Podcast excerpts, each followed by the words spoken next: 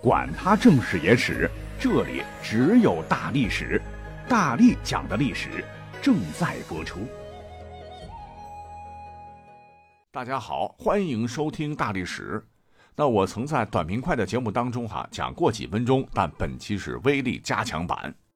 咱们都读过《水浒传》啊，全书写的是梁山好汉不堪暴政，反抗欺压，替天行道，保国安民的英雄故事。肯定里边少不了有很多打打杀杀、血腥暴力的内容，江湖味道浓重。对于血气方刚、三观还未成型的青少年来说，很可能有影响哈。故而有少不看《水浒》之说。但是您若是细品，会发现《水浒》啊，绝非纯粹的尚武小说，时代痕迹非常浓烈。那很多喜欢历史的朋友，不是一直说想穿越回古代，探寻历史风貌吗？那《水浒传》的作者是元末明初人，元朝才不过一百年，离宋最近，在融入所处的元明时期的生活细节、经济社会、宗教法律、衣食住行、衙门设置、礼仪风俗等等，也使得《水浒》绝对是现代人穿越回宋元明前，了解古代风土人情的红宝书。那由于全书啊，它过于庞杂，各具面相。很多方面杂七杂八，不同的主播专家讲了不少，故而咱们今日要另辟蹊径，花点时间来单讲讲全书一直被大家所忽略的浓郁的古代礼文化。听到这儿，您会说，《水浒》那全是强人，路见不平一声吼，该出手时就出手，除强扶弱，除暴安良，说不好听的都是粗野狂浪的很，哪里有啥高雅的礼呢？如果您这么想，那您就得好好听听我的节目了。想我中华素有礼仪之邦之美誉，绝非浪得虚名。那《水浒》里边的什么见面礼、祭祀礼、秩序观念，潜移默化都跟儒家倡导的礼德有关。哎，梁山好汉们可不都是剖腹挖心吃人肉、喝心肝醒酒汤的主。相反，正是因为自下而上，他们都很注重礼法。才最终梁山泊聚义成功，竖起了替天行道的大旗，将反抗暴政的事业推向了最高潮。那这里边呢，礼有不少了，我们就挑几个典型的，比方说很多水浒迷独霸不解的拜四拜。书中原文呐说，那小李广、花荣、清风寨会面落难宋江时，一见胡宝义，他是纳头拜了四拜，起身道。自从别了兄长之后，屈指又早五六年矣。常常念想，听说兄长杀了一个泼烟花，官司行文书各处追捕。小弟闻得如坐针毡，连连写了十数封书去贵庄问信，不知曾到也否？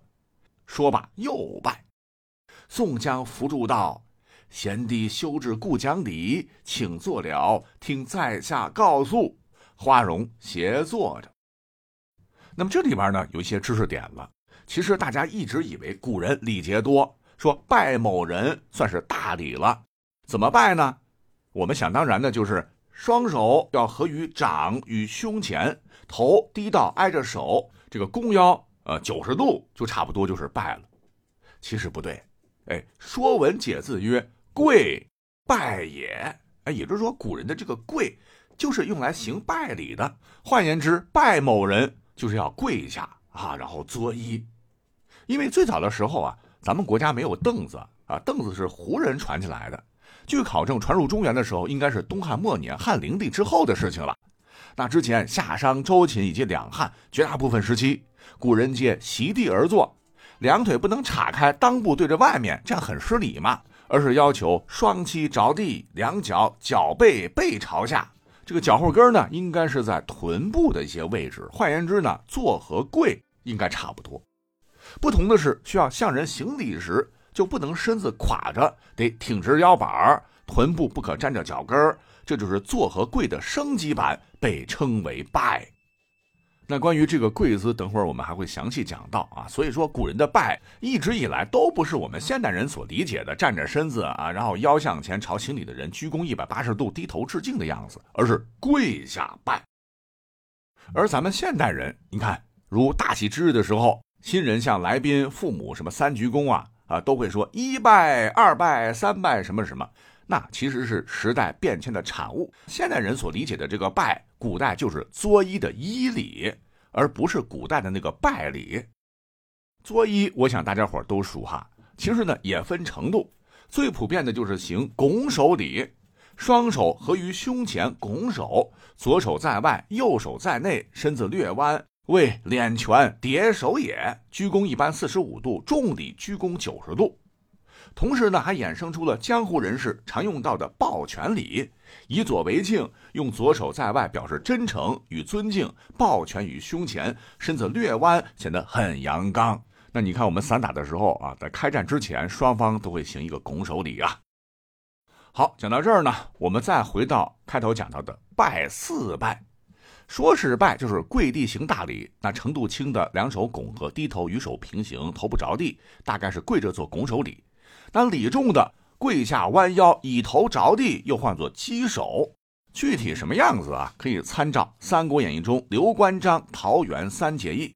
那么这一段呢？呃，央视电视剧版不是有个配曲吗？三个人摆上香案，跪下叩头的时候，歌声唱起来。这一拜，春风得意玉知音。那有不少观众朋友看到以后就不明所以，说词写错了呀！你这个香案摆三生祭品，焚香烧纸，斩七头，喝血酒，不求同年同月同日生，但求同年同月同日死。三人一结金兰。这刘关张明明是连续三次起身下跪，哎，怎么是拜呢？那刚才听我讲了这么多，各位也晓得，拜其实就是跪人家词儿，没错。另外需要补充的是，哈，这个不少现代人天然认为跪坐跪坐不是常在一起用这个词儿吗？导致我们这个跪和坐它有些分不清。古人的这个坐，刚才提到是两膝着地，两脚背朝下，臀部落在脚踵上。古人还讲究要虚坐近后，实坐近前。就是表示对他人尊敬时，让身子尽量坐后一点儿；而要避免饮食污染，对人不敬，则要求尽量将身体往前挪。哎，这听起来很多人就纳闷了：哎，那跟这个这个跪有什么区别呀？有区别，跪跟坐相同的是两膝着地，但要求不能够弯着腰，要挺直腰板九十度，臀部也不能沾脚跟啊，要显得更为的端庄持重。如我们学过的文言文，《廉颇蔺相如传》就言：“于是相如前进步，应跪请秦王。步就是一种敲击的东西吧？啊，用的就是这种方式了。”好，就这样，我们八八八讲了七八分钟啊。那么这样一捋顺，拜就是跪者拜，大家伙明白就行。可是呢，咱们现代人一般不都讲三拜吗？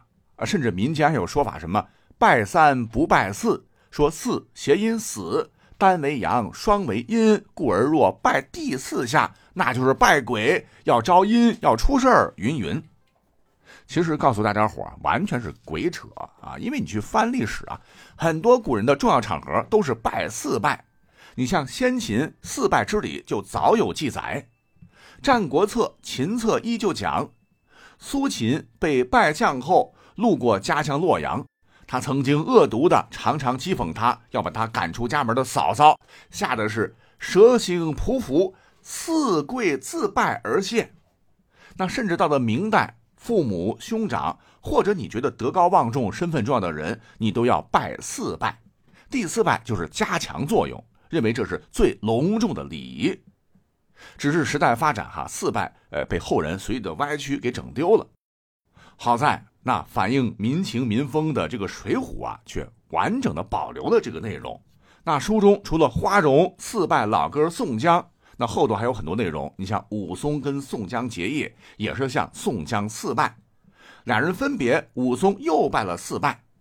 混江龙李俊带着同威同猛上梁山，也是对宋江四拜啊。再有就是王进见太尉的高俅，也是行了四拜等等。大家伙只要晓得行四拜。在古代是个重礼就行。那讲完了《水浒》当中这么重要的一个礼节，哎，古人衣礼中还有一个特别普遍的插手礼，在《水浒传》当中也是频频出现。那经过统计，一百二十回的《水浒传》中共提到了十五次之多，足足见这礼节也很重要。可是现代人什么插插插什么礼？怎么个拜法呢？基本上不知道了。那我们就举个例子啊，你像那个书中交代，乌赖高俅被派去端王府送物，见王爷正和手下人玩这个蹴鞠啊，不亦乐乎。高俅站一旁小看一阵，切，这脸上竟然露出了微微不屑。巧了，正被王爷瞅见，哎，你这小子哪冒出来的？谁呀？高俅赶忙插手跪伏道：“小的叫做高俅，胡踢的几脚。”这个端王爷就是赵佶嘛，随口说道：“行，那你也上来试试吧。”高俅诚惶诚恐，谁想到一碰到蹴鞠就换了个人似的啊，必杀鸳鸯拐，连连进球，惹得端王大喜。哎，这才有了后面高俅的飞黄腾达、祸火朝纲，成为了水泊梁山最凶狠的敌人这些内容。再如我们很熟悉的桥段。青面兽杨志卖刀杀人，刺配大名府留守司充军，得到了北京留守蔡京女婿梁中书的赏识，留府听用。那为了给老爷子过寿，避免被劫道，梁终于想起了杨志，让他护送民脂民膏的生辰纲。书中道：杨志插手向前禀道，恩相差遣，不敢不依。再举一个。蔡元子、张青与金眼彪施恩初见武松时，都说他俩插手不离方寸。注意，就是说行完插手礼不能立刻结束这个手势，还得继续插着，直到离开时才能结束插手。那么从中我们也看得出来，哈，甭管是朝堂之上还是民间老百姓啊，这个插手礼似乎好像是一个常理啊，谁都可以使。那么具体是怎么插的呢？方法就是，站立时使用双手在胸前交叉，左手在外，右手在内（括弧女子相反），左手握住右手大拇指以及手掌根部，而右手呢，五指舒展，伸直向外。各位可以按照我的描述比一比啊，其实是有点像两手做出了六六六的手势，表示恭敬、尊敬。如果说您还觉得这个描述也抽象的话，哎。前两年不是有部新剧特别火，叫《长安十二时辰》，这里边就真实还原了插手礼的原貌。各位去看一看，是不是跟六六六很像哈？据考证呢，这个插手礼啊，呃，原本并不是我中原的，乃是起源于天竺，最初是佛教礼仪，插手表示尊敬。而随着东汉末年佛教传入我国，插手这种舶来品也渐渐传播。那么到了西晋，终于发展成为了世俗礼仪。不过呢，是到了隋唐的时期呢，才最为盛行的啊，列属基礼的一种。所谓艺术来源于生活嘛，那唐代很多的诗人了，我们就举一个哈，柳宗元就曾约过：“入郡腰横折，逢人手尽插”，就说明这也是一种极其常用的礼仪。而随着历史的向前发展，唐后的五代十国，辽、金、两宋、元等时期也都是常见使用。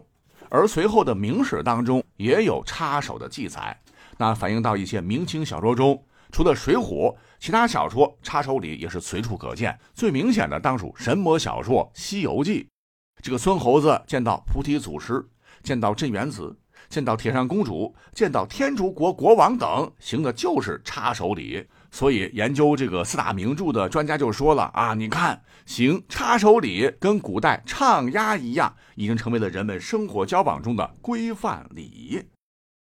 哎，说到这，又有一个名词，什么叫做唱押呢？押就是口字旁一个若非的若啊，经常被人读作唱惹。这个动作就是男子作揖并口道宋词。那这个在《水浒传》中也很多了，如第二回王进见高俅。参见太尉，拜了四拜，躬身唱了个呀，不是唱了个惹，起来立在一旁。又如鲁提辖在潘家酒楼上喝酒，酒保唱了个呀。第四回正途看时，见到是鲁提辖，慌忙出柜来唱呀道：“提辖恕罪。”等就不多举例了。只是可惜呀。到了明代中后期的时候，流行了一千多年的插手礼就唰忽然失踪了啊！到目前仍是处于失传状态。那么，作为啊曾经央视版最经典的这个《水浒》，就是李雪健当宋江那个版吧，我觉得最为遗憾的，各位可以去观察，插手礼是一个都没有，实在不应该。反倒是这个新剧《长安十二时辰》，真是还原了插手礼，不得不为导演点个赞。